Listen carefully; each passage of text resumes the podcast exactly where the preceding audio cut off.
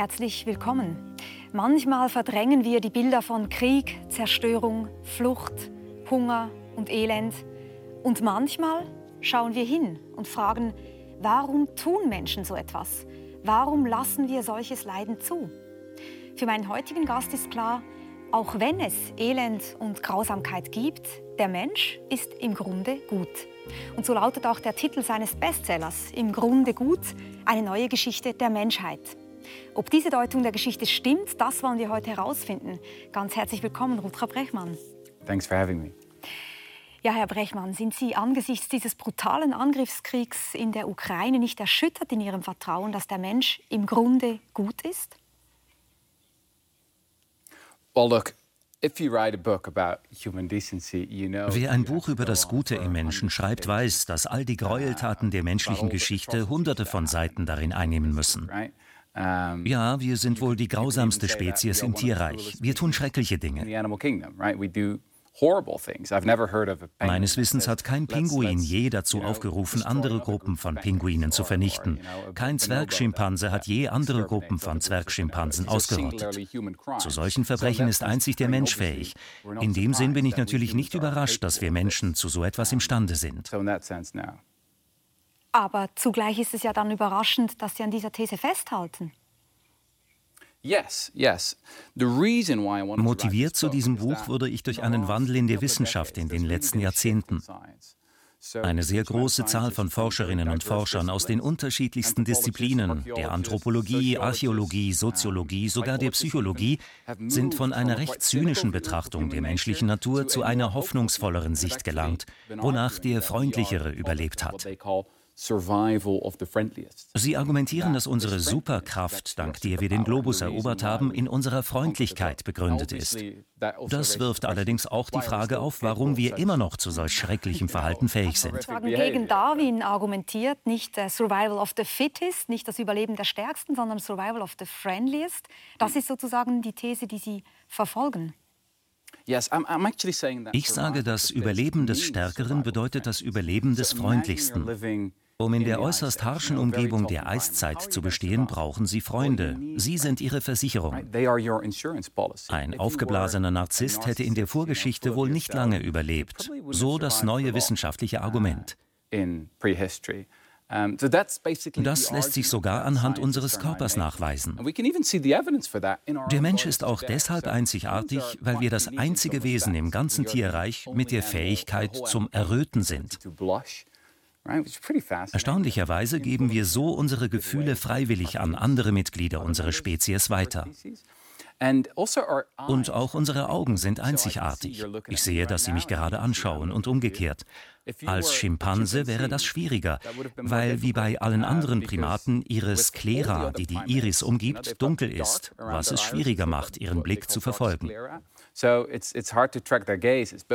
Wir Menschen aber geben einander unwillkürlich unseren Blick preis. Das hilft, Vertrauen aufzubauen. Für die Menschheit ist das wesentlich. Es gehört zu unseren Superkräften, dass die Evolution uns dafür geschaffen hat, uh, einander zu vertrauen. Und das bedingt aber auch, dass wir zusammenleben. Und das, was Sie gerade beschrieben haben, nennt man ja auch den Spiegeleffekt, Mirroring-Effekt. Und Sie haben einmal auch gesagt, gefragt danach, ob eigentlich auch Putin im Grunde gut ist, dass Macht den Menschen korrumpiere und dass das Problem mhm. genau sei, wenn wir mächtig werden, steigen wir die Hierarchieleiter hoch und wir werden einsam, wir werden isoliert. Und es fehlt eigentlich dieser Austausch mit anderen, die uns spiegeln. Genauso wie Sie es jetzt gerade beschrieben haben. Mhm. Denken Sie wirklich, das ist der Grund, warum es bei Autokraten, sage ich jetzt beispielsweise, mhm. schwerfällt, sich vorzustellen, dass die im Grunde gut sind? Mhm. Eine Kurzzusammenfassung des Buches wäre, die meisten Menschen sind grundsätzlich gut, aber Macht korrumpiert. Dass Macht eine unglaublich gefährliche Droge ist, weiß die Menschheit seit jeher. Selbst die nomadischen Jäger und Sammler wussten von der Macht der Scham als wichtiges Instrument, die Machthaber in Schach zu halten.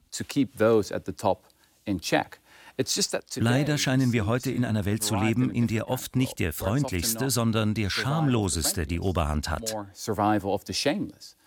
Das zeigt sich deutlich bei vielen Autokraten. Und Putin ist das beste Beispiel dafür, wie korrumpiert und abgehoben vom Rest der Menschheit man durch Macht werden kann. Ich denke, das Wesen des Menschseins besteht in der Verbundenheit mit anderen Mitgliedern der eigenen Spezies. Als Einzelne sind wir nicht besonders beeindruckend, zusammen aber können wir Außergewöhnliches erreichen. Macht hingegen lässt dich denken, du könntest dich von allen abkoppeln. Und jetzt ist sozusagen der Punkt, die Macht korrumpiert uns. Wir können vielleicht ja noch eine Stufe zurückgehen und mal sagen, was ist ganz grundsätzlich eigentlich das Menschenbild, von dem wir ausgehen. Und mhm. viele würden natürlich sagen, na ja, Thomas Hobbes hatte recht. Wir können hier den Leviathan nehmen, Thomas Hobbes, dieses bekannte Buch, der diese Ansicht vertreten mhm. hat. Der Mensch ist des Menschen Wolf. Wir sind eigentlich böse, wir sind missgünstig, wir sind aber auch einsam und armselige Kreaturen bei Thomas Hobbes. Und sie gehen hin und sagen, nein, Thomas Hobbes hatte nicht recht. Es ist nämlich nicht so, dass der Mensch des Menschen Wolf ist, sondern es ist eigentlich viel schöner. Der Mensch ist ein Homo papi, nicht Homo lupus, sondern Homo papi. Hm. Ein kleines Hündchen. Yes. Also ich auch, bin ich auch ein kleines Hündchen, kein Wolf? Ich fürchte, so ist es. Das sind wir alle. Es gibt in der westlichen Kultur eine sehr alte Idee, die von Wissenschaftlern Fassadentheorie genannt wird. Sie besagt, dass unsere Zivilisation eine sehr dünne Schicht, eine dünne Fassade darstellt und darunter die rohe menschliche Natur liegt. Angeblich sind wir tief im Inneren alle Wölfe, Tiere, Monster. Das scheint mir den Wölfen gegenüber etwas hart, denn Wölfe sind ziemlich fürsorgliche Tiere. Genau, das muss man dazu noch sagen, ja. Egal, das ist alles nur eine Theorie, die auf die alten Griechen zurückgeht und das Herzstück der christlichen Orthodoxie darstellt. Augustinus spricht davon, dass wir alle Sünder sind. Die Theorie ist auch zentral für die Philosophie der Aufklärung. Sie haben Thomas Hobbes, einen der wichtigsten Philosophen der Aufklärung, erwähnt. Er vertrat die Ansicht, dass in ferner Vorzeit jeder gegen jeden Krieg führte. Vor dieser Conditio Humana könne uns letztlich nur eine Hierarchie, eine Autorität bewahren. Für die Preisgabe unserer Freiheit erhielten wir dafür Sicherheit. Leviathan, der alles organisiert im Grunde genommen. Genau. Nun wird Hobbes immer Jean-Jacques Rousseau gegenübergestellt. Mhm. der als Philosoph genau umgekehrt argumentiert und sagt, dass das Leben im Naturzustand eigentlich ziemlich gut war. So, Hunde, Hundewelpenhaft. Wir sind freundlich zueinander, wir mögen einander, wir suchen eigentlich den Altruismus, das Füreinander-Dasein und so weiter. Er hatte eine optimistischere Sicht der menschlichen Natur. Also Ihm zufolge setzte der Niedergang mit der Erfindung des Privateigentums ein, mit dem ersten Menschen, der sagte, schau, dieses Stück Land hier gehört mir. Mit der Zivilisation begann der Verfall. Rousseau betrachtete die Zivilisation also nicht als Segen, sondern als Fluch. Es ist spannend, dass wir über Jahrhunderte in Thomas Hobbes den Realisten, gar den Vater des Realismus sahen, während Rousseau als revolutionärer Romantiker mit den radikalen und vielleicht sogar gefährlichen, unrealistischen Ideen angesehen wurde. Die neuesten Anhaltspunkte aus der Archäologie und der Anthropologie legen nahe, dass Rousseau die ganze Zeit recht hatte. Sie haben ja auch mal gesagt, Sie hätten eigentlich Ihr Buch auch ganz gerne statt im Grunde gut genannt, Rousseau hatte recht. also das ist wirklich die Theorie, ähm, die Sie favorisieren. Wäre es nicht naheliegend zu sagen, wir haben einfach beides in uns. Wir sind ein bisschen Wolf und wir sind ein bisschen Homo Papi, ein bisschen Hundewelpe auch ähm, daran erinnernd, dass es ja auch Studien gibt. Ich erinnere an die Bücher von Thomas Elbert und Maggie Schauer, Neuropsychologen, die von, diesem Ab, von dieser appetitiven Aggression sprechen. Die sozusagen sagen, na ja, wir haben alle auch immer noch diesen Jagdinstinkt in uns. Es ist nicht nur so, dass wir aggressiv mhm. sind, wenn wir angegriffen werden, sondern wir haben auch Lust zu jagen, wir haben Lust zu dominieren und auch das steckt mhm. in uns drin. Jetzt haben Sie vorher die Fassadentheorie ähm, genannt und gesagt, na ja, die meisten denken, wir sind Wölfe und wir brauchen den Staat oder die Gesellschaft, um das Wolfhafte ähm, mhm. zu ko äh, irgendwie kontrollieren. Aber die würden vielleicht sagen, es geht gar nicht mehr so darum zu sagen, es braucht die Fassade oder nicht, sondern wir haben einfach beides in uns mhm. drin. Es gibt schon auch diese aggressive Seite in uns. Ja, natürlich. Wir Menschen sind offensichtlich keine Engel. Eifersucht, schreckliche Aggression und vieles andere sind uns nicht fremd. Mir gefällt der deutsche Titel im Grunde gut, weil er auf das Gute tief in uns verweist. Darauf kann man aufbauen. Schauen wir uns unsere Neigung zur Gewalt an. Wer zu viele Filme gesehen hat, mag denken, dass Gewalt ganz einfach geht. Man wirft einen Soldaten in den Krieg und er wird sehr schnell beginnen, auf den Feind zu schießen. Tatsächlich weiß man aus der Geschichte und der Psychologie, dass es den Menschen sehr schwer fällt, einander Gewalt anzutun. Alles deutet darauf hin, dass die überwiegende Mehrheit der Soldaten, die für den Kriegsdienst eingezogen werden, ich meine hier nicht die Berufssoldaten, sondern ganz normale Männer, es nicht schaffen, auf den Feind zu schießen oder es zumindest sehr schwer finden. Man muss sie erst einer Gehirnwäsche unterziehen und konditionieren. Die meisten Kriegstoten kommen vom Artilleriebeschuss. Es ist psychologisch viel einfacher, auch eine größere Anzahl Menschen mit einem Knopfdruck aus der Distanz zu töten. Das macht es nicht besser, lässt uns aber denken, sind wir wirklich so gewalttätig, wie wir annehmen? Was geschieht mit den Soldaten, die tatsächlich im Krieg töten? Nun, oft töten sie auch etwas in sich selbst. Das hat sich auch nach dem Vietnamkrieg Krieg gezeigt, von dem sehr viele Soldaten mit posttraumatischer Belastungsstörung zurückkehrten. Töten tut uns nicht gut, im Gegensatz zum Essen oder zum Sex, was wir genießen, was ja auch sinnvoll, weil gut für die Spezies ist. Es ist gut für uns alle. Bei Gewalt ist das anders. Wir töten auch etwas in uns selbst.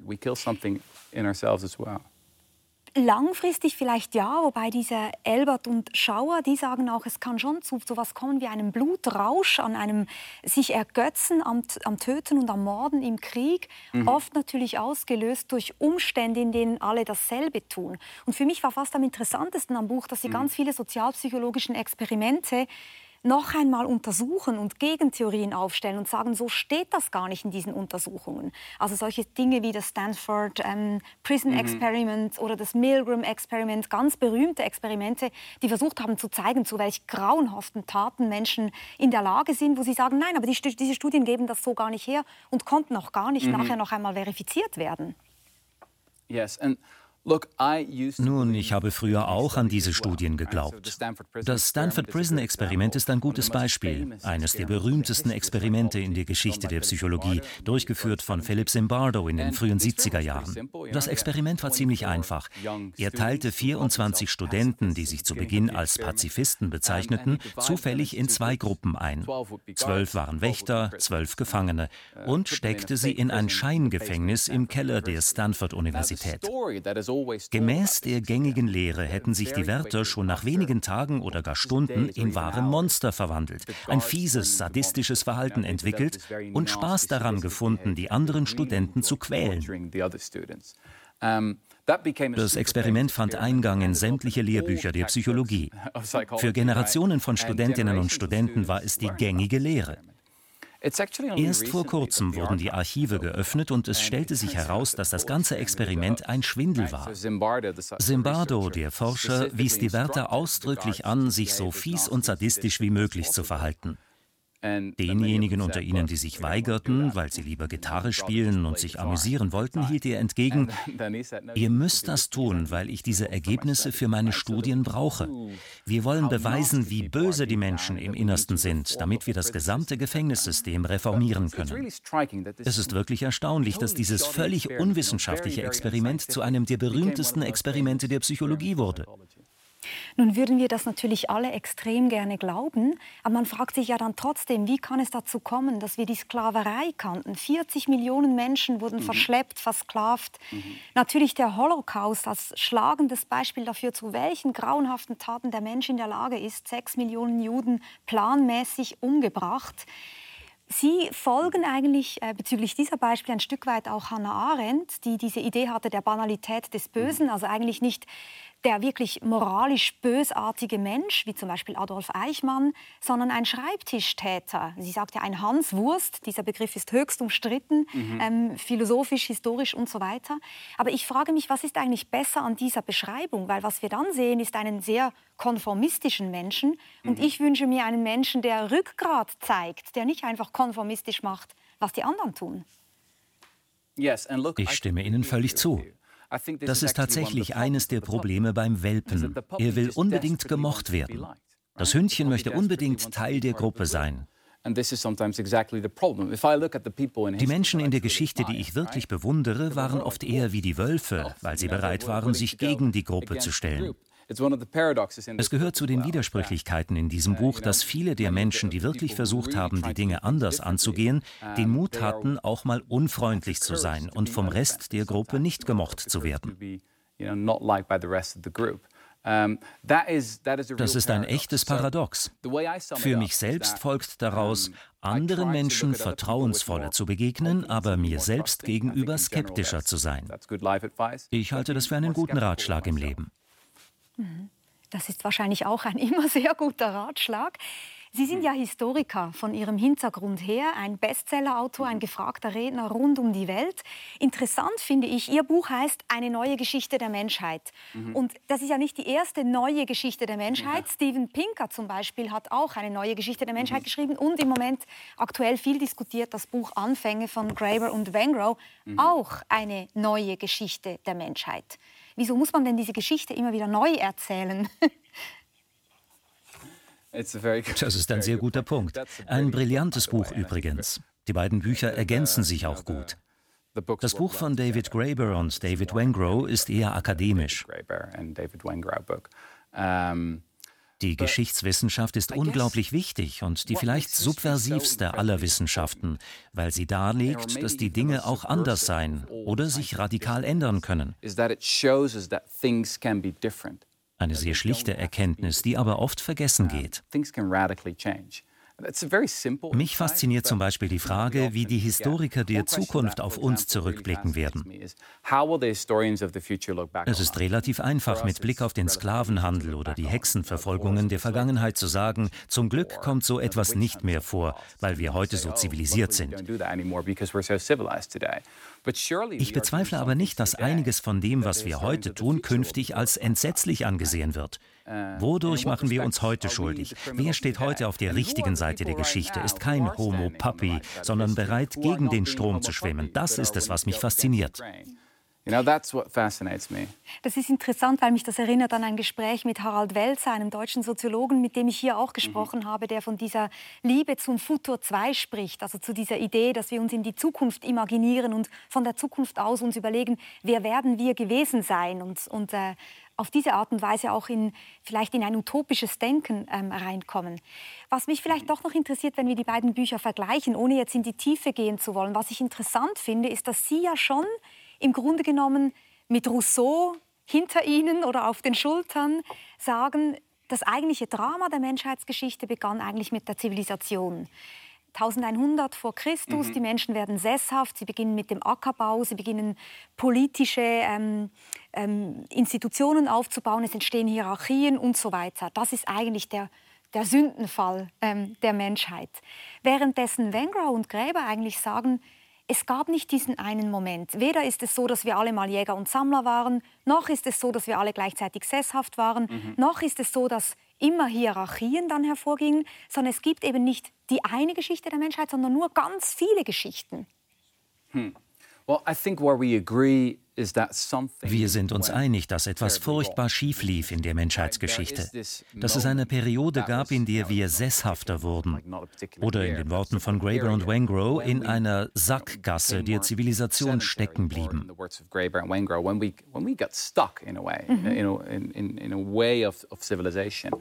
Mhm. Das bringt einen wirklich zum Nachdenken. Wir gehen davon aus, dass es Krieg schon immer gegeben hat, wie es der Psychologe Steven Pinker in seinem berühmten Buch Eine neue Geschichte der Menschheit behauptet. Ich habe genau hingeschaut und herausgefunden, dass es nur sehr wenige Belege für kriegerische Auseinandersetzungen in unserer frühen Geschichte gibt. Ein Beispiel sind die Höhlenmalereien. Man würde vermuten, dass ein Picasso von damals eine Art Guernica in einer Höhle gemalt hätte. Aber unter den Hunderten von Höhlenmalereien gibt es keine einzige Darstellung von Kriegführung in diesem Zeitraum. Das kam alles viel später im Zuge der Sesshaftigkeit, wie von Rousseau vermutet. Natürlich ist die reine rousseausche Sichtweise zu vereinfachend, aber als Modell hilft sie, über die Vergangenheit nachzudenken. So gesehen lag er richtiger als Thomas Hobbes, auch wenn wir ihm das nicht wirklich zugestehen. Sie sagen an einer Stelle auch, im Grunde genommen kann man als Historiker die Welt verändern, sage ich jetzt mal. Dieses Buch hätte eigentlich das Zeugs dazu, wirklich eine Revolution loszutreten. Mhm. Was ist denn der revolutionäre Gedanke daran, dass wir im Grunde gut sind? Well, look, we human, uh nun, wir Historiker können gefährlich sein. Geschichten sind nie nur Geschichten und die Geschichtsschreibung, was wir über uns selbst und einander erzählen, kann zur selbsterfüllenden Prophezeiung werden. Wir werden zu unseren Zuschreibungen. Über Jahrhunderte haben wir uns selbst eingeredet, beziehungsweise wurde uns von oben eingeredet, dass wir einander nicht trauen können und dass die Menschen von Grund auf egoistisch sind. Das ist nichts anderes als eine Rechtfertigung der Hierarchie, so legitimiert man Ungleichheit. Denn wenn wir einander nicht trauen können, brauchen wir die Könige und Prinzessinnen und die CEOs und Manager. Wenn dann jemand daherkommt und sagt, das ist nicht nötig, die Menschen können einander wirklich vertrauen, dann stellt sich die Frage der Legitimation der Macht. Warum brauchen wir den da oben an der Spitze? Es ist also nicht nur eine abgehobene philosophische Debatte, die wir hier führen. Sie hat radikale Auswirkungen darauf, wie wir unsere gesamte Gesellschaft gestalten. Unsere Schulen, unsere Demokratien, das gesamte Strafrechtssystem, alles. Mhm diese self-fulfilling prophecy und diese Vorstellung, wir erzählen einander eine neue Geschichte und vielleicht werden wir besser dadurch. Mhm. Ist die auch ein bisschen in Ihnen angelegt, weil Sie der Sohn sind eines protestantischen Pfarrers? Hm. Das mag sein. Mein Vater ist in der Tat Pfarrer. Uh, Interessanterweise zitiere ich am Ende des Buchs oft aus der Bergpredigt. Als Historiker war ich immer überzeugt davon, dass man auch im säkularisierten Europa immer noch ziemlich christlich ist. Das wird einem schnell bewusst, wenn man etwas weiter herumkommt und auch Asien bereist hat. Der Selbstzweifel ist denn auch etwas, was ich immer noch schätze am christlichen Glauben. Die Vorstellung der Erbsünde zum Beispiel kann sehr toxisch sein, wenn man sie auf andere anwendet. Wenn man nur die Fehler im anderen sieht und dies als Legitimation für Hierarchie und Ungleichheit benutzt. Auf sich selbst bezogen ist es vielleicht auch ganz gesund, skeptisch zu sein und sich nicht einfach zu sagen, ich bin gut so wie ich bin. Vielleicht bin ich es nicht. Die Menschen, die ich in der Geschichte wirklich bewundere, die Mandelas, uh, die Martin Luther Kings oder auch Thomas Clarkson, der wichtigste britische Kämpfer gegen die Sklaverei, über den ich gerade einen Aufsatz geschrieben habe, haben die ganze Zeit über ihre eigene Sündhaftigkeit nachgedacht. Und ihr Glaube spielte dabei eine sehr wichtige Rolle.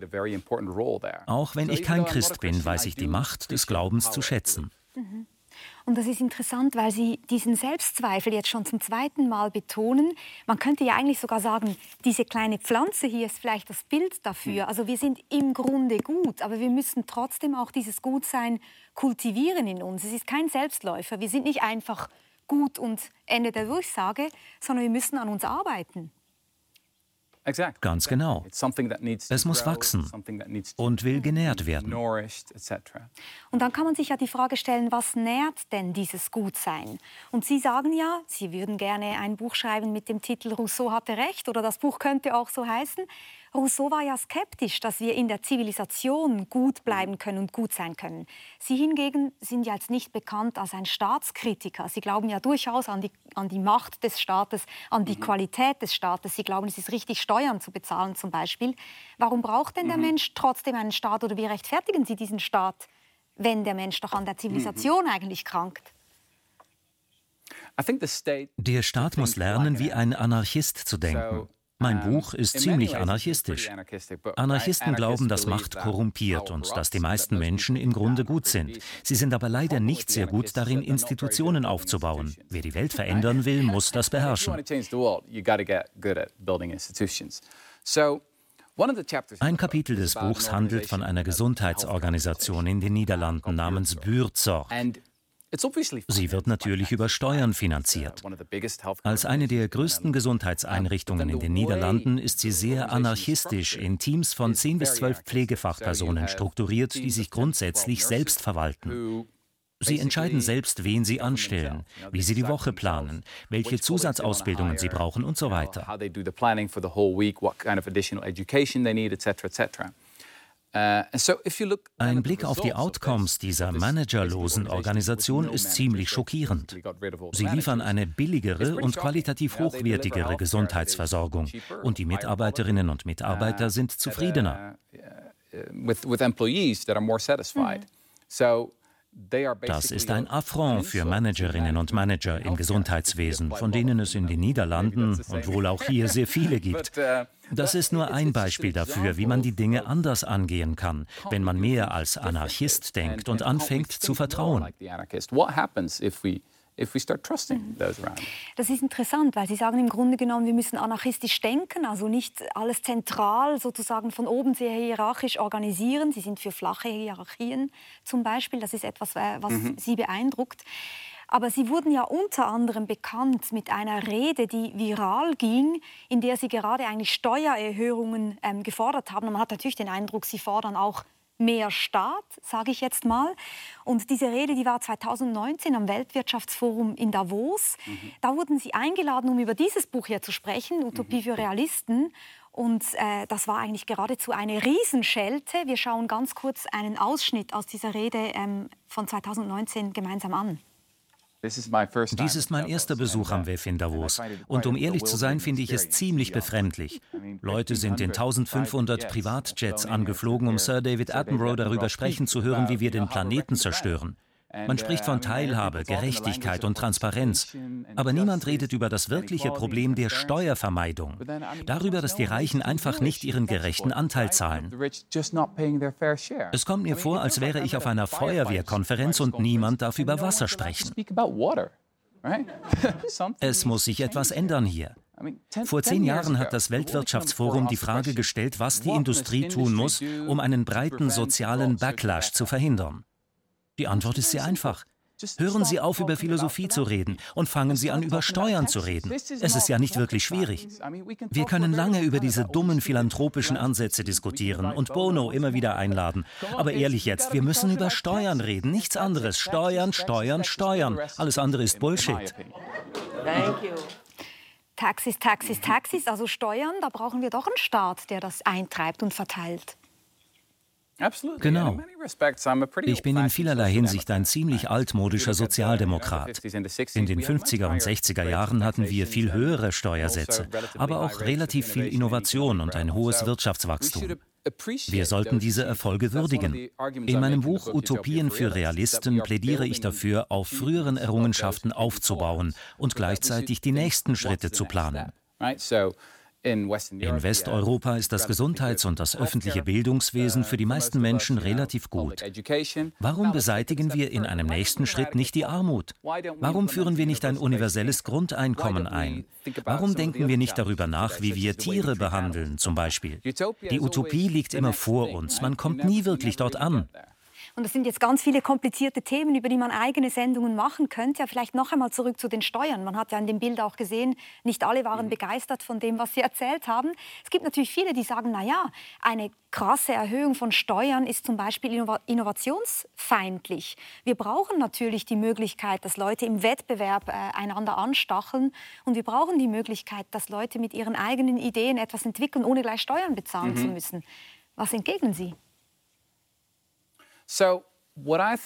Eine der größten Tragödien unserer Zeit ist die außerordentliche Talentverschwendung. Der Anthropologe David Graeber hat dafür den Begriff der, darf ich das sagen, Bullshit-Jobs geprägt.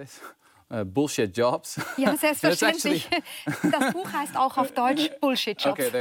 Okay, man sieht, ein sehr akademischer Begriff. Eine ganze Reihe von Untersuchungen zeigt, dass etwa 20 bis 30 Prozent der Menschen in modernen, entwickelten Volkswirtschaften finden, mit ihrer Arbeit keinen Mehrwert für die Gesellschaft zu erbringen.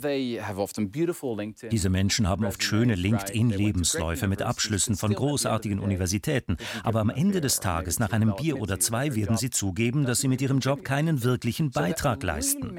Da muss man sich wirklich fragen, wer schafft den Wohlstand in der Gesellschaft?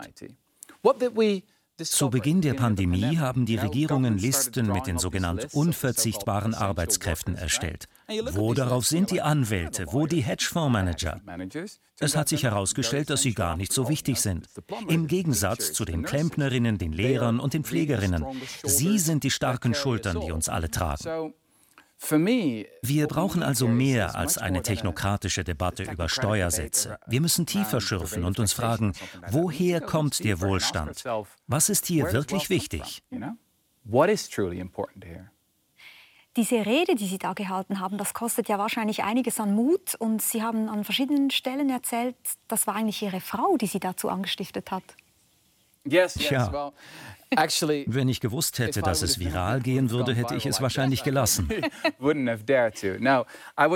Ich habe in meinem Hotelzimmer an Im Grunde gut gearbeitet, weil ich von der ganzen Konferenz genug hatte.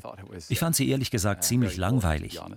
Meine Frau sagte mir dann im Skype-Anruf, komm schon, du hast morgen eine Veranstaltung, du musst sagen, was du wirklich denkst. Dann haben wir diese Art Rede verfasst. Sind Sie ihr dankbar dafür? Ja, schon.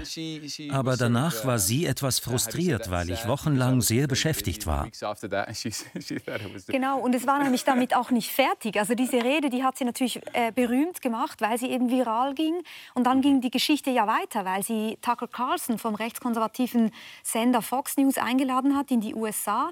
Da gab es ein Interview mit ihnen. Äh, sie gerieten aneinander. Sie haben ihm unter anderem gesagt, er sei ein Millionär, der für Milliardäre arbeitet. Er wurde wütend, verlor die Kontenance, hat sie wiederum beschimpft und das Interview wurde nie gesendet. Aber sie hatten trotzdem das Material, sie haben es im Nachhinein erhalten und über Umwege wurde dieses Material nachher publik, Riesenskandal.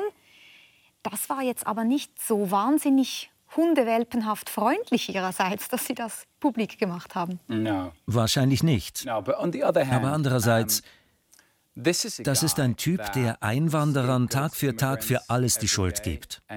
Und er wollte mir nette Komplimente dafür machen, wie ich den Mächtigen in Davos die Wahrheit gesagt habe.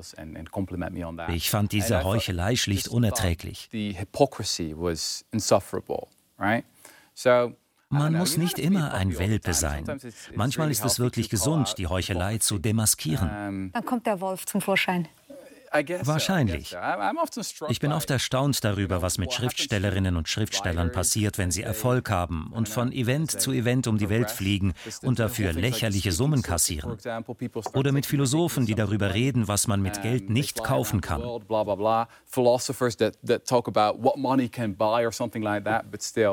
Ich finde, es ist eine sehr korrumpierende Welt uh, und ich versuche etwas Abstand zu halten. Ich verstehe das extrem gut. Das ist etwas, was mich manchmal auch beelendet. Aber ist das nicht auch ein Phänomen? Also wie Sie es gerade sagt, gesagt haben, What Money Can't Buy, Michael Sandel zum Beispiel mhm. war auch schon hier zu Gast. Aber Wengrow, vorher David Graeber, Sie selbst, ganz viele andere vertreten eigentlich was soll ich sagen, relativ sozialdemokratische Ideale. Sie werden eingeladen an alle diese Konferenzen, erhalten extreme Gehälter, die sie zum Teil dann auch gleich wieder spenden. Mhm.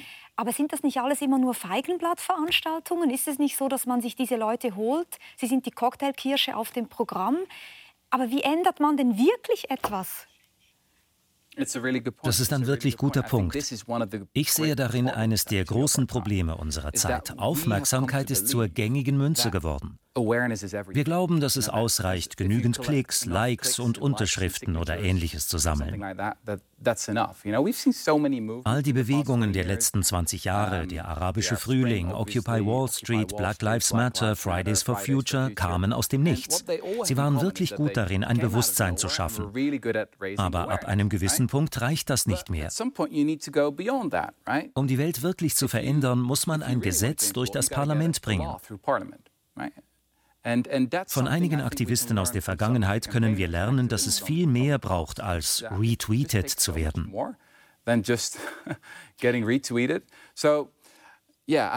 Bei Interviews wie diesem werde ich immer darauf angesprochen, dass ich nach Davos viral ging. Aber war das wirklich so bedeutsam? Ich bezweifle es. Ich hoffe, ich werde in den nächsten paar Jahren mehr erreichen. Vielleicht ist es äh, wichtiger, more significant, das hier. Das haben Sie mal getwittert. Robert Murdoch, der äh, ihr Buch liest. Also es ist natürlich ein lustiges Bild und ich verstehe auch, dass Sie es gepostet haben. Ja. Aber man denkt sich natürlich, naja, wenn die Leute das Buch wirklich lesen, in aller Ruhe auf dem Liegestuhl, vielleicht kann man ja doch, das wäre ja schön, mit Büchern die Welt verändern. Dieser Typ versucht seinen Feind zu verstehen. Das ist reine Strategie und wir können eine Menge davon lernen. Oh, Sie sind nicht besonders positiv eingestellt. Mhm. Nein, aber Rupert Murdoch ist wohl das beste Beispiel für einen durch Macht korrumpierten Menschen. Haben Sie sich je überlegt, in die Politik einzusteigen? Nicht wirklich. Ich denke, dass jede Bewegung unterschiedliche Rollen kennt. Die Leute haben ihre Lieblingsform von Aktivismus. Man mag etwa diejenigen, die sich von der Polizei wegtragen lassen und verachtet diejenigen, die in ihren schicken Anzügen im Fernsehen über ihre Bücher sprechen. Es braucht aber alle Rollen. Den Professor, der den akademischen Jargon beherrscht, Leute wie mich, die einem größeren Publikum die Zusammenhänge erklären, und die Leute, die sich von der Polizei wegzerren lassen. Und es braucht auch den Lobbyisten in den Korridoren des Parlaments. Man muss für sich herausfinden, worin man richtig gut ist.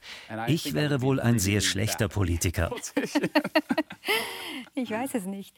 Die Frage ist ja, wenn wir noch einmal zurückgehen zu diesem äh, Thema im Grunde gut, warum sind wir eigentlich so ähm, ich weiß nicht, fasziniert von der Idee, dass wir nicht gut sind, dass wir eigentlich böse sind. Warum interessiert uns das so? Warum hat das einen Reiz für uns? Und warum erzählen wir diese Geschichte immer wieder von neuem?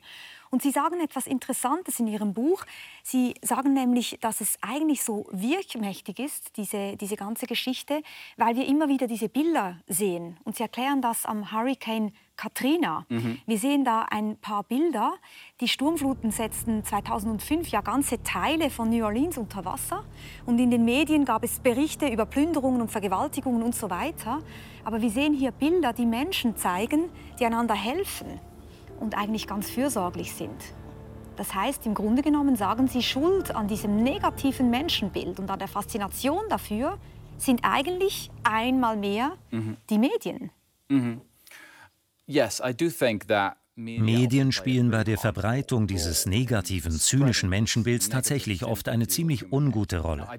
Ich will natürlich nicht alle Journalisten zum Sündenbock stempeln.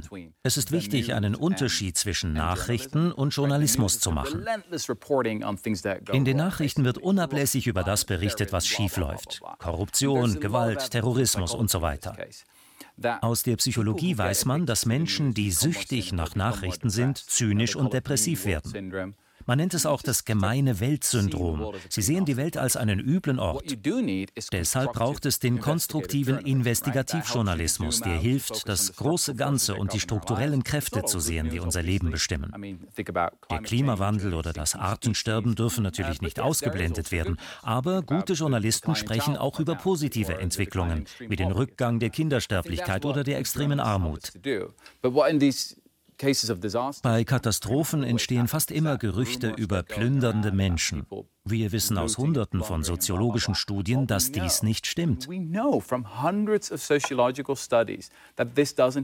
Die Wissenschaft spricht deshalb von Katastrophenmythen. Tatsächlich kommt es im Moment einer Katastrophe zu einer Explosion des Altruismus. Die überwiegende Mehrheit der Menschen spannt zusammen, um so viele Leben wie möglich zu retten.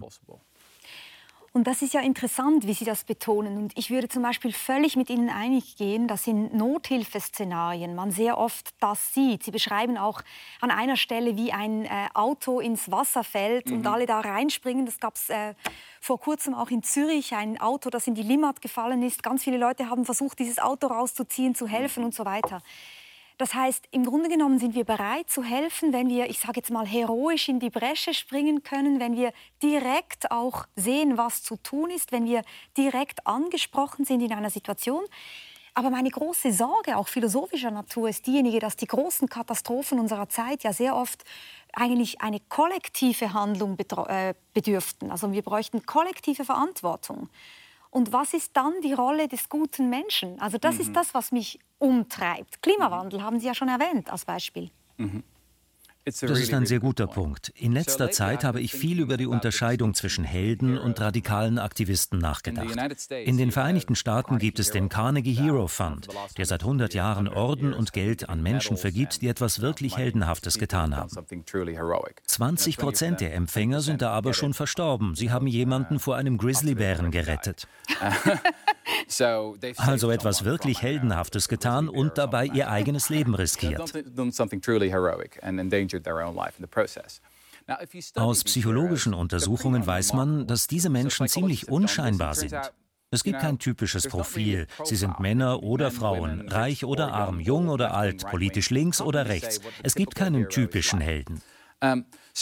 Ich definiere den Helden als jemanden, der als normaler Mensch in einer außergewöhnlichen Situation das Richtige tut. Aber vielleicht sollten wir uns für die außergewöhnlichen Menschen interessieren, die in einer gewöhnlichen Situation das Richtige tun. Heute passieren viele schreckliche Dinge. Mich beschäftigt in erster Linie die katastrophale Art und Weise, wie wir Tiere behandeln. Wir schlachten auf diesem Planeten jedes Jahr 80 Milliarden Tiere. Und das, obwohl wir mit jeder Woche mehr und mehr wissenschaftliche Erkenntnisse über ihre Empfindungsfähigkeit und ihre Fähigkeit zu leiden haben. Für solchen Aktivismus gibt es weder einen Orden noch Geld. Die radikalen Aktivisten sind uns unangenehm. Das ist extrem interessant, weil Sie jetzt sagen, also der Radikale ist eigentlich der Helden. Das ist derjenige, wenn ich Sie richtig verstanden habe, der das, das Außerordentliche tut in, der ganz, in ganz gewöhnlichen Umständen, eigentlich im Alltag. Würde das für Sie auch heißen, ähm, wir sind alle dazu aufgerufen, uns nach äh, bestem Wissen und Gewissen ähm, zurückzuhalten im Konsum, im Reisen, im Fleischessen, was weiß ich immer? Oder sind Sie ja so, dass Sie sagen, nein, nein, das bringt ja alles auch gar nichts? Weil diese Frage, glaube ich, ist so zentral für viele Menschen. Mhm. Es gibt aber hunderte von Selbsthilfebüchern, die uns zeigen, wie man schnell reich oder achtsamer wird, oder die uns sagen, dass wir gut sind, so wie wir sind. In meinem Selbsthilfebuch würde ich Ihnen sagen, dass Sie nicht gut sind, so wie Sie sind, sondern Ihr Leben ändern und es sich schwieriger machen müssen. Wenn unsere Ideale keine Opfer erfordern, wie wichtig sind sie dann letztlich?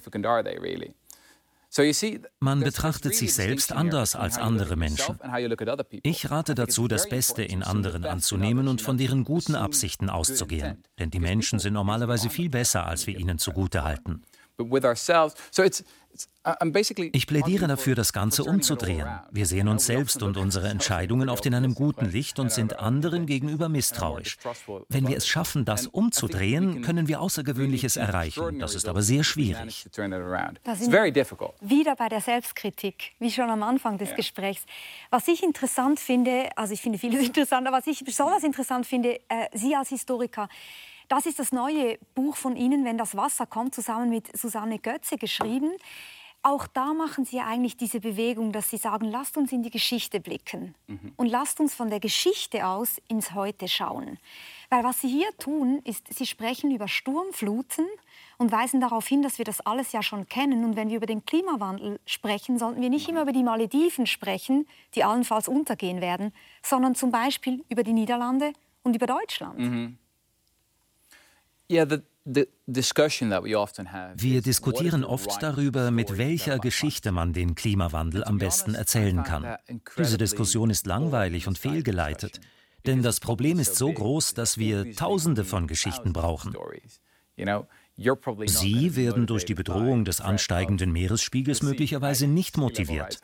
Ich persönlich lebe drei Stufen unter dem Meeresspiegel. Für uns in den Niederlanden geht es um die Existenz unseres Landes. Darum, ob meine Tochter oder ihre Enkelkinder noch in dem Land, das wir Heimat nennen, werden leben können.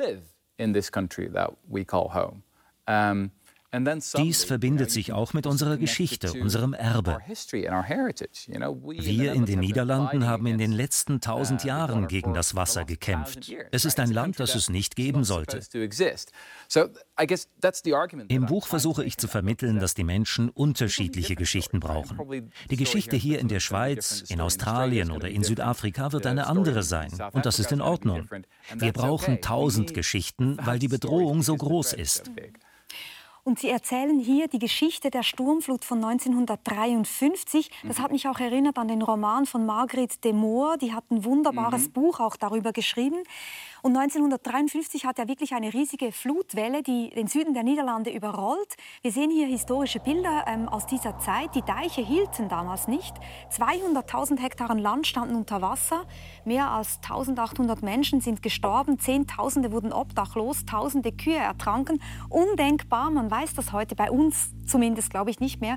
Und Sie sagen genau an dieser Stelle, es gibt eine Form von Geschichtsblindheit. Das war alles schon einmal da und es kann wiederkommen und zwar in einem viel größeren Ausmaß. Ganz genau. Das war eine der größten Naturkatastrophen in den Niederlanden. Also Aber es war auch ein von Menschenhand geschaffenes Desaster. Denn es gab warnende Stimmen, insbesondere die von Johann van Veen, über den ich schreibe.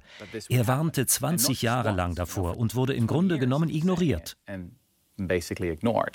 Er nannte sich ja Herr Cassandra, glaube ich, im yes. Sinne dieses griechischen, die griechische Seherin. Exactly. Mhm. Heute gibt es tausende Cassandras. Wir wissen, was passiert. Und trotzdem fällt es uns schwer, den notwendigen Wandel zu schaffen. Ich bin einerseits optimistisch, denn es hat sich in den letzten fünf Jahren viel verändert. Das muss man anerkennen, auch wenn es bei weitem nicht reicht. Selbst bei meinen progressiven Freunden bin ich aber nicht sicher, ob ihnen wirklich bewusst ist, was getan werden muss. Bei all den Aufrufen zu einer Mobilisierung geht vergessen, wie radikal die Mobilisierung während des Zweiten Weltkriegs war. Es bedeutete eine totale Umgestaltung der gesamten Wirtschaft. Fossile Brennstoffe sind immer noch allgegenwärtig. Ich trage fossile Brennstoffe. Ich bin mit fossilen Brennstoffen angereist, habe gerade fossile Brennstoffe gegessen, indirekt natürlich. Sie sind überall. Wenn wir nicht bereit sind, das Wirtschaftswachstum und die nächste Urlaubsreise über den Wandel zu stellen, wenn wir nicht bereit sind, für unsere Ideale Opfer zu leisten, kann man nicht ernsthaft von einer Mobilisierung sprechen. Eine Mobilisierung ist kein Spaß-Event. Nein, es ist hart. Und es ist wichtig, wirklich sich vor Augen zu führen, was das im Endeffekt bedeuten könnte. Vielleicht helfen diese Bilder ja trotzdem, weil ehrlich gesagt, mich hat diese Karte hier zum Beispiel wirklich schockiert. Die findet sich auch mhm. in Ihrem Buch. Sie sagen, diese ähm, Dämme, mhm. die dann ge gebaut wurden, die sogenannten Delta-Werke vor den Niederlanden, die mhm. schützen gegen Hochwasser in einer Höhe von 40 Zentimetern. Man mhm. weiß aber, mit dem jetzigen Anstieg der Temperaturen werden die Fluten wahrscheinlich, also der Meeresspiegel ein Meter steigen. Das könnte aber sehr viel weiter gehen. Wenn um 4 Grad die Erde sich erwärmt, dann sagen Sie, werden wir zwei Meter erreichen, könnte aber bis 2300 äh, bis zu fünf bis sieben Meter steigen, der mhm. Meeresspiegel. Und dann sähen die Niederlanden so aus. Und die pink schraffierten äh, Flächen, das sind diejenigen, die dann nicht mehr existieren. Also die mhm. Niederlande ist im Grunde genommen nicht mehr vorhanden. Auch Deutschland würde es ganz extrem treffen. Also sie würden eigentlich alle zu Flüchtlingen. Yes. Die meisten Experten, mit denen ich gesprochen habe, sind sich einig, dass wir wahrscheinlich einen Anstieg des Meeresspiegels um bis zu zwei bis drei Meter bewältigen können. Es wird extrem teuer und sehr, sehr schwierig werden. Alles, was darüber hinausgeht, führt auf unbekanntes Terrain. Und irgendwann muss man weg. Und vielleicht Deutsch lernen, damit wir so ein Gespräch direkt führen können. Aber ja, es ist wirklich schockierend, wenn es um die Existenz des eigenen Landes geht if you're talking about yeah, the very existence of your own country. And that's what I in meinem Essay wollte ich genau das zeigen. Der Klimawandel ist für uns nichts Abstraktes wie die weit entfernten Waldbrände in Australien oder die schmelzenden Gletscher in der Schweiz. Es ist sehr real für uns. Sie sind vor kurzem Vater geworden und es gibt viele junge Intellektuelle, die mittlerweile sagen, Kinder bekommen, das geht gar nicht mehr. Zum einen, weil das ein Beitrag ist zum Klimawandel, das ist ein extremer Beitrag zum CO2-Ausstoß jeder Person, die Vater oder Mutter wird. Mhm. Zum anderen aber auch, weil wir diesen jungen Menschen diese Zukunft nicht zumuten können. Was entgegnen Sie? Ist es bei Ihnen mhm. letztendlich doch die Hoffnung, die obsiegt? Ehrlich gesagt halte ich sie für Idioten, deshalb keine Kinder zu wollen. Wo kommen wir hin, wenn darin das Ideal besteht? Ich sehe die Welt anders. Also Psychologen arbeiten mit dem Konzept eines Risikoportfolios, wonach man nur eine bestimmte Anzahl von Risiken im Leben eingehen kann. Ich fürchte, dass junge Leute heute ein sehr riskantes Privatleben auf Instagram und Tinder haben, aber kein sehr aufregendes öffentliches Leben führen. Mein Rat wäre, das umzudrehen. Jungen Revolutionären, die mich besuchen, rate ich, jung zu heiraten, jeden Sonntag in die Kirche zu gehen und Kinder zu haben. Danach kann man so radikal sein, wie man will. Was war das jetzt gerade mit dem in die Kirche gehen? Ist das ernst zu nehmen? Nun, für mich wäre es zu langweilig. Aber da bleibt doch ein Rest von, wie soll ich sagen, gewisse Dinge fehlen einem, nicht wahr? Der Glaube lehrt uns einiges. Mich interessieren aber nicht die spezifischen Dogmen, sondern was er bewirkt. Wir versteifen uns oft auf den Wahrheitsgehalt bestimmter Inhalte. Starb Jesus wirklich am Kreuz für unsere Sünden? Das ist völlig uninteressant. Mich interessiert vielmehr, was die Menschen mit ihrem Glauben machen. Ich habe gerade eine Biografie über William Wilberforce, den großen britischen Abolitionisten, gelesen. Er war ein sehr gläubiger Christ, was für ihn bedeutete, keine Sekunde seines Lebens zu vergeuden, sondern unablässig gegen die Sklaverei zu kämpfen. So etwas beeindruckt mich sehr. Wie teilen Sie denn persönlich Ihre Zeit ein? Also Sie haben ein Kind, Sie reisen in der Welt herum, Sie schreiben dicke Bücher. Wenn es gut läuft, ist das Leben eines Schriftstellers höchst unromantisch. Es besteht hauptsächlich aus Lesen und Recherchieren und der Arbeit am nächsten Projekt. Wie ich schon sagte, interessiere ich mich im Moment sehr für die Frage, was es heißt, auf der richtigen Seite der Geschichte zu stehen. Was müsste sich heute radikal ändern? Damit meine ich nicht nur den Klimawandel oder die Zerstörung des Planeten, sondern auch die massive Ungleichheit. Wie werden die Historiker der Zukunft das betrachten? Oder die außerordentliche Talentverschwendung, wie wir mit Tieren umgehen. Wir sind eigentlich immer noch Barbaren. Mhm. Lassen Sie mich zum Schluss auch noch einmal zurückkommen auf die Frage, wie wir den guten Menschen eigentlich jetzt situieren im Verhältnis zu den Institutionen. Weil wir ja gesagt haben, sie sind kritisch gegenüber der Zivilisation, die den Menschen verdirbt. Gleichzeitig brauchen wir die Zivilisation, wir brauchen Institutionen. Und gleichzeitig wurde jetzt auch klar, der wahre Held heute ist der Radikale, der eigentlich auch gegen die Institutionen ankämpft, ein Stück weit. Welche Institutionen brauchen wir und wie verhalten sich denn Institutionen zu individuellem Gutsein oder Guttun? Hm. Die Aufgabe, die vor uns liegt, besteht darin, unsere Demokratie wirklich zu vertiefen.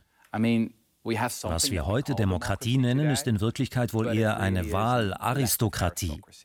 Wir dürfen unsere eigenen Aristokraten wählen, was besser ist als nichts. Es ist sicher viel besser als eine Diktatur, aber alles andere als eine echte Demokratie.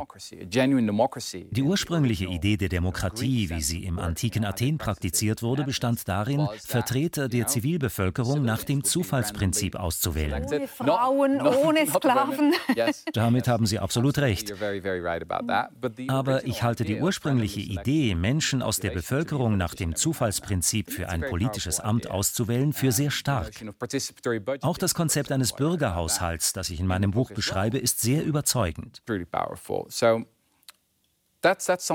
Ich möchte ausloten, ob wir die Vorstellung von Berufspolitikern hinter uns lassen und gewissermaßen alle zu Politikerinnen und Politikern werden oder uns zumindest für das Gemeinwohl einsetzen können. Ich bin wirklich neugierig, ob wir solche Modelle entwickeln können. Und wenn wir uns vielleicht auch noch einmal überlegen, wie verändert sich denn eigentlich diese Welt? Es ist ja sehr klar, Sie haben diese Utopien für äh, Realisten geschrieben, eben zum Beispiel mit der 15-Stunden-Woche, mit dem bedingungslosen Grundeinkommen. Mhm. Gibt es andere Ideen, die für Sie im Moment aufziehen, wo Sie denken, da müssen wir hin? Das ist sozusagen eine Idee, von der ich glaube, über die müssten wir neu noch einmal diskutieren, weil über diese Ideen wird ja tatsächlich schon sehr viel diskutiert. Sie hat auch viele Fürsprecherinnen und Fürsprecher, zum Beispiel auch im Silicon Valley. Mhm. Aber trotzdem hat man auch das Gefühl, es funktioniert nicht so richtig, es ist nicht bezahlbar. Gibt es andere Ideen, wo Sie denken, da müssen wir hin? Hm.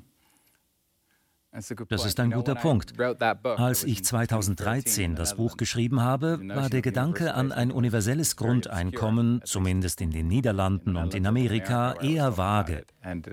Heute höre ich, oh, noch so ein Grundeinkommenstyp. Es ist Mainstream geworden. So, I guess mein positiver Utopismus hat sich in den letzten Jahren wohl ein bisschen abgeschwächt, zum Beispiel mit Blick auf die Arbeitswelt. Ja, es ist wunderbar, sich auf eine Welt zu freuen, in der wir viel weniger arbeiten, was letztlich der Sinn von Wohlstand, Innovation und Wachstum ist. Aber wenn ich mir anschaue, wo wir jetzt stehen, dann gibt es noch so viel zu tun, nicht wahr? Die Energiewende, die außerordentliche Verschwendung von menschlichem Talent. Viele dieser Themen sind heute noch viel dringlicher als vor fünf oder zehn Jahren. Vor kurzem habe ich meine alte Studentenverbindung in den Niederlanden besucht. Ich war beeindruckt vom Generationenwechsel und habe mich wirklich ein bisschen alt gefühlt. Sagen Sie das nicht, ich bin viel älter. Als ich noch dabei war, gab es zwei Vegetarier. Jetzt waren 15 bis 20 Prozent der Mitglieder Vegetarier. Das gemeinsame Abendessen war vegetarisch. Das ist eine ziemlich große Veränderung. Als Student habe ich kaum über die Emissionen beim Fliegen nachgedacht. Wir sind mit Ryanair durch ganz Europa geflogen und haben überall Bier getrunken. Für die junge Generation ist das ganz anders. Ihr moralisches Bewusstsein und ihr moralisches Streben sind ziemlich revolutionär im Vergleich zu vor zehn Jahren. Also das liegt aber auch daran, dass die Probleme, mit denen wir heute konfrontiert sind, so viel dringlicher geworden sind. Mhm. Sie haben mal gesagt, Sie seien kein Optimist, aber Sie seien voller Hoffnung. Mhm. Und wenn ich Ihnen zuhöre, kriege ich diesen Eindruck, dass Sie sozusagen den Zustand der Welt, wie er jetzt ist, Sie nicht besonders optimistisch stimmt. Mhm. Aber es bleibt immer dabei, dass Sie sagen, guckt euch die kommenden Generationen an, guckt euch an, was sich bewegen lässt, lasst uns radikal sein. Mhm. Ist das dieser hoffnungsvolle Funken in Ihnen? Ja, Hoffnung besagt, dass die Dinge anders sein können, dass es nicht so bleiben muss. Deshalb sind Geschichte und Hoffnung auch so eng miteinander verwoben. Natürlich kann sich auch alles radikal verschlechtern. Hätte man den Deutschen in den 1920er Jahren gesagt, was vor ihnen liege, hätten es viele wohl nicht geglaubt. Diese Erkenntnis muss man verinnerlichen. Die Geschichte ist kein Marsch des Fortschritts, für den manche Philosophen sie halten. Hegel hatte nicht recht. Fortschritt, so es ihn denn gibt, wird von Menschen geschaffen und aufrechterhalten. Der moralische Bogen des Universums biegt sich nicht in Richtung Gerechtigkeit. Der moralische Bogen tut überhaupt nichts. Es sind Menschen, die etwas tun, angetrieben durch die Hoffnung. Das nehme ich mit. Menschen verändern die Welt und die Hoffnung kann ein Motor dazu sein. Ich danke Ihnen ganz herzlich für dieses Gespräch, Rutra Brechmann. Dankeschön. Thank you. Ja, wer weiterlesen mag, wir verlosen diese Bücher signiert von unserem Gast. Teilnehmen können Sie auf meinem Instagram-Account oder auf unserer Sendungsseite unter der Rubrik Mehr zur Sendung.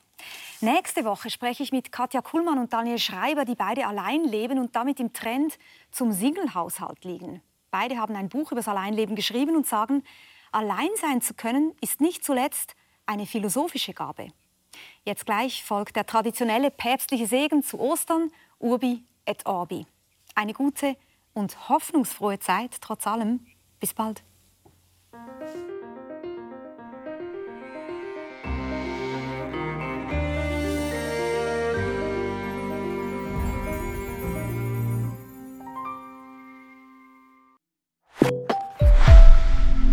Höre dich jetzt schon irgendwie seit x Wochen immer wieder von dem Roman reden. Aber warum hast du eigentlich jetzt genau diesen Roman mitgebracht? Also die kurze Antwort ist, der Roman hat mich einfach total reingenommen. Ich habe das Buch so gerne gelesen, weil es ist ein richtiger Page-Turner. Und dann leitet man es aus der Hand und dann denkt man, oh hoppla. Im Podcast Literaturclub 2 mit Buch lassen wir uns alle zwei Wochen im Duo auf ein aktuelles Buch ein. Ich bin Franziska Hirsbrunner. Und ich bin Nicola Steiner. Und zusammen macht das zwei mit Buch. you Man redet miteinander, aber auch mit der Autorin oder dem Autor. Ja, jetzt hast du ja alles erzählt. Was willst du denn jetzt noch erzählen? Genial. Dieses Lachen in Kombination mit dem Tiefsinnigen dahinter. Und wir wollen auch über den Buchrand ausschauen. Gehen jedes Mal einen Schritt weiter und unternehmen eine Form von einer Entdeckungsreise mit den Gedanken, wo das Buch auslöst. Unter dem Strich ist es für mich wirklich ein Buch darüber, dass eine Flucht nie zu Ende sein kann. Ich bin Simon Lüthold. Und ich bin Felix Münger. Literaturclub 2 mit Buch ab dem 25. Februar überall dort, wo es Podcasts gibt und auf srf.ch-literatur. Das fand ich jetzt eine wahnsinnig treffende Passage, ohne dass ich das Buch gelesen habe.